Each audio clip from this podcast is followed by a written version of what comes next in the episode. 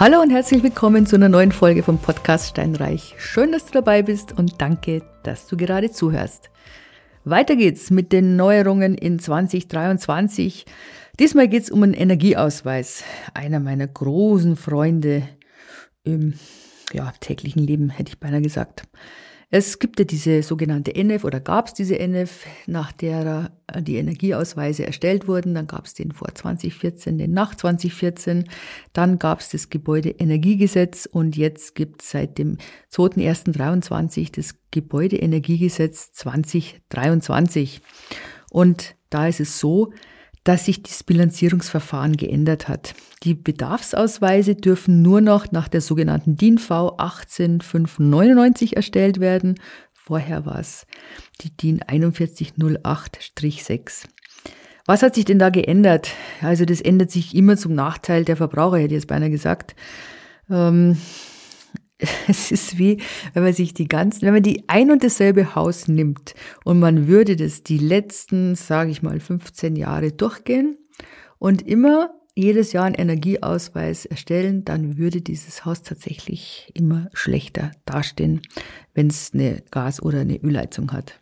Weil tatsächlich ist es so, dass es mit, die, mit der DIN V 18599 dass es so ist, dass die Gebäude mit den fossilen Energieträgern wie Heizöl oder Erdgas deutlich schlechter darstellen, dastehen als noch letztes Jahr, während die Gebäude mit Fernwärme und Pelletheizungen davon profitieren.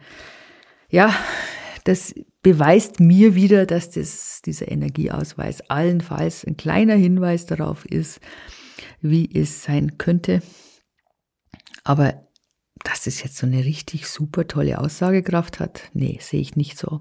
Bedarf aus, Bedarfsausweis geht noch eher. Den Verbrauchsausweis, also da muss ich ehrlich sagen, dass der überhaupt erlaubt ist, das ist für mich vollkommen unverständlich. Ich meine, der eine hat dieses Wärmeempfinden, der andere jenes. Der eine wohnt alleine in einem fünf, fünf Zimmer Haus, braucht natürlich weniger Energie als eine fünfköpfige Familie. Und deswegen ist es für mich tatsächlich eine Aussage ohne Wert. Die Bedarfsausweise, gut, die haben zumindest dann das Haus an sich oder das Gebäude an sich beurteilt, die Wände, die Fenster, die, die Größe der Fensteröffnungen und so weiter. Aber jetzt mit dieser neuen DIN, also ich verstehe es überhaupt nicht. Nehmen wir mal ein Beispiel. Wir haben ein freistehendes Einfamilienhaus, Baujahr 99, also nicht so alt, mit 100 Quadratmeter ganz normale Fensterlüftung und einen Schwedenofen im Wohnzimmer stehen. Und wenn man jetzt sagt, okay, der hat eine Niedertemperatur Gaskessel und der Verbrauch inklusive Warmwasser gab im letzten Jahr noch einen Endenergiebedarf von 148 Kilowattstunden. Und jetzt mit dieser neuen DIN V 18599 verschlechtert sich oder erhöht sich der Endenergiebedarf auf 216 Kilowattstunden. Also das finde ich schon enorm, das muss ich wirklich sagen. Weil wenn man sich nämlich die Tabelle anschaut, dann war mir vorher so, ja, bei ungefähr bei E und jetzt ist man in D. Äh, in C, D, E, F, in G, Entschuldigung, in G. Äh, und wir haben ja immer noch dieses Damoklesschwert, das über uns schwebt, dass die Regierung sicherlich das alles verschärfen wird und, und sagt, okay, diejenigen, die einen ganz schlechten Wert haben, die jetzt bei H sind, dass die energetisch sanieren müssen. Und das, ich finde das sowas von unfair, dass man dann einfach die Bilanzierung ändert. Und schlagartig kann es passieren, dass das Haus in Haar reinrutscht. Und man weiß ja nie, was kommt können, kann durchaus sein, dass es heißt, ja, diejenigen, die vielleicht freiwillig bei G sanieren, die werden mehr unterstützt als diejenigen, die H unendlich weit hinten haben. Aber man weiß es nicht. Auf jeden Fall ist es einfach unfair, aber es ist so, es wird alles neu berechnet, dass man sich da nicht wundert und es einfach weiß und auch einschätzen kann.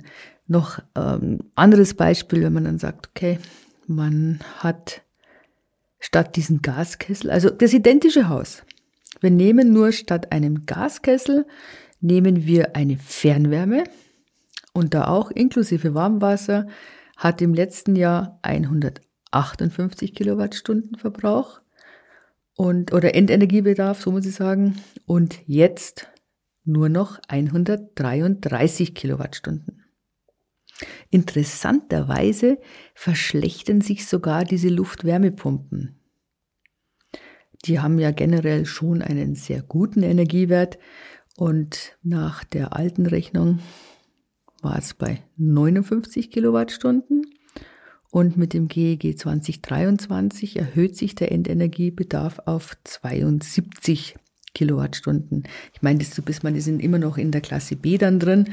Das geht schon noch, aber ich fand es durchaus interessant, dass selbst bei den Luftwärmepumpen der Wert schlechter wird. Ich glaube, das wird nicht gerade so geliebt.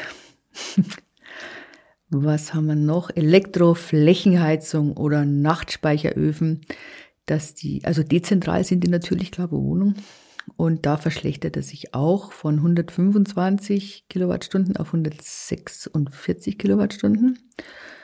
Ähm, Finde ich jetzt auch interessant, dass der vorher eigentlich so gut war. Also ich bin ja damit aufgewachsen, macht die Kühlschranktür zu, es stirbt ein Eisbär, wir müssen Strom sparen. Und hier wird Strom eigentlich besser beurteilt als Gas, das bis letztes Jahr, dessen Einbau von einer Gasheizung bis letztes Jahr gefördert wurde. Ich habe übrigens die Daten von einem Ingenieurbüro Terfort. Das ist der Andreas Terfort, bei dem wir eigentlich alle Energieausweise machen lassen, weil der Energieausweis to go, kannst du mal googeln oder eben da die Website ist www.energieausweis2go.de. Der ist ein absoluter Spezialist auf dem Gebiet und also wir haben da extrem gute Erfahrungen gemacht. Wir können da telefonieren, wenn wir uns nicht sicher sind und das klappt ganz hervorragend. Und von dem stammen eben die Daten. Das wollte ich jetzt einfach nochmal gesagt haben. Ja, so viel zu meinem Freund Energieausweis und der Neuerung in 23. Jetzt noch kurz, das ist das gleiche Thema im Prinzip, wo wir jetzt gesehen haben, wo auch eine Studie herauskam, welche Häuser und Immobilien am meisten verloren haben. Und es sind tatsächlich die Mehrfamilienhäuser, die schlechte energetische Werte haben. Also da gab es Einbrüche von bis zu 50 Prozent. Das ist schon enorm im letzten Jahr, weil da muss man dann was tun. Du weißt ja, ab äh, zehn Wohnungen ist ja noch mal anders, oder ich glaube ab sechs sogar. Also ab zehn auf jeden Fall. Das ist schon eine Einschränkung in der Freiheit des Eigentümers oder des Investors. Und die sind halt wirklich vom Preis her total eingebrochen. Wir haben selber gemerkt bei einem Mehrfamilienhaus, dass wir da doch weniger erzielen konnten, als wir es ursprünglich gedacht hatten. Aber ja, die Leute schauen drauf, wie ist der Energiewert, was muss ich denn alles machen. Ja, also wie gesagt, das ist am meisten verloren. Am wenigsten verloren haben zumindest bei uns die landwirtschaftlichen Flächen, die Äcker und die, die Felder.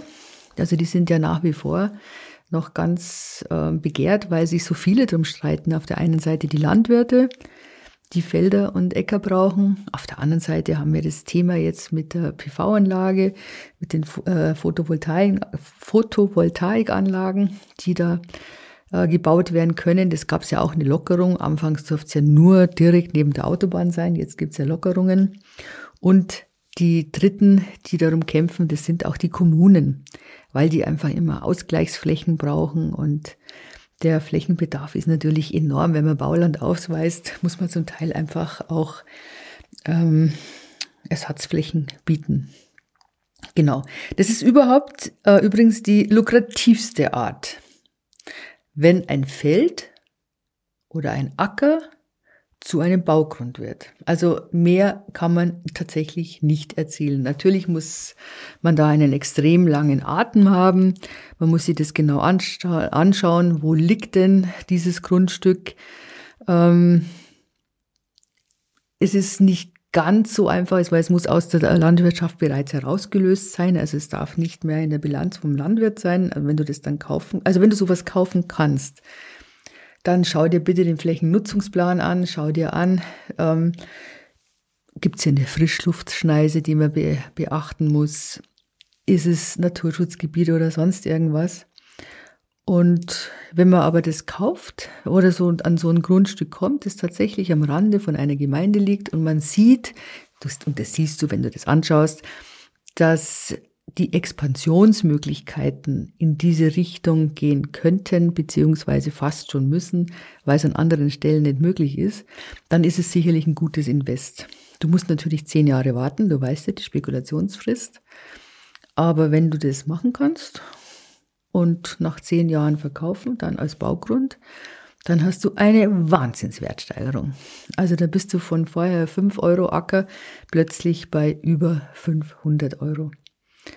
Aber zehn Jahre Wartefrist, dann wissen das die Verkäufer natürlich auch, zumindest meistens, außer es ist ein Notverkauf. Ähm, ja, aber das wäre was. Und es kann natürlich auch sein, dass es dann plötzlich doch zur Frischluft, äh, Frischluftschneise mit dazugehört oder dass es anderweitig nicht bebaut werden darf, weil es vielleicht plötzlich in der neuen Hochwasserzone mit drin steht. Das kann auch sein. Aber generell ist es tatsächlich das lukrativste Investment und das ist auch der Grund, weshalb es so viele reiche ehemalige Bauern gibt. Ja, also in den Kommunen, in den Städten, in München zum Beispiel, die wurden alle zwangs, zwangsweise Millionäre, weil man natürlich diese ganzen Felder gebraucht hat. Oder denkt einmal an den Flughafen. Denkt an den Flughafen in München. An diese ganzen Felder, die damals gebraucht worden sind. Also auch das war ein gutes Investment, wenn man da vorher ein Grundstück hatte. Genau. Ja, so viel heute dazu. Das nächste Mal möchte ich ja gerne über Hausverwaltungen reden, weil die extrem wichtig sind. Und auch da gab es eine Änderung im Jahr 2023. In diesem Sinne, mach's gut. Danke, dass du dabei warst und ich freue mich über eine E-Mail, über welche Themen du vielleicht sprechen möchtest oder die ich ähm, sprechen, über die ich sprechen soll. Und empfehle mich gerne weiter an Leute, an Menschen, die genauso denken wie du.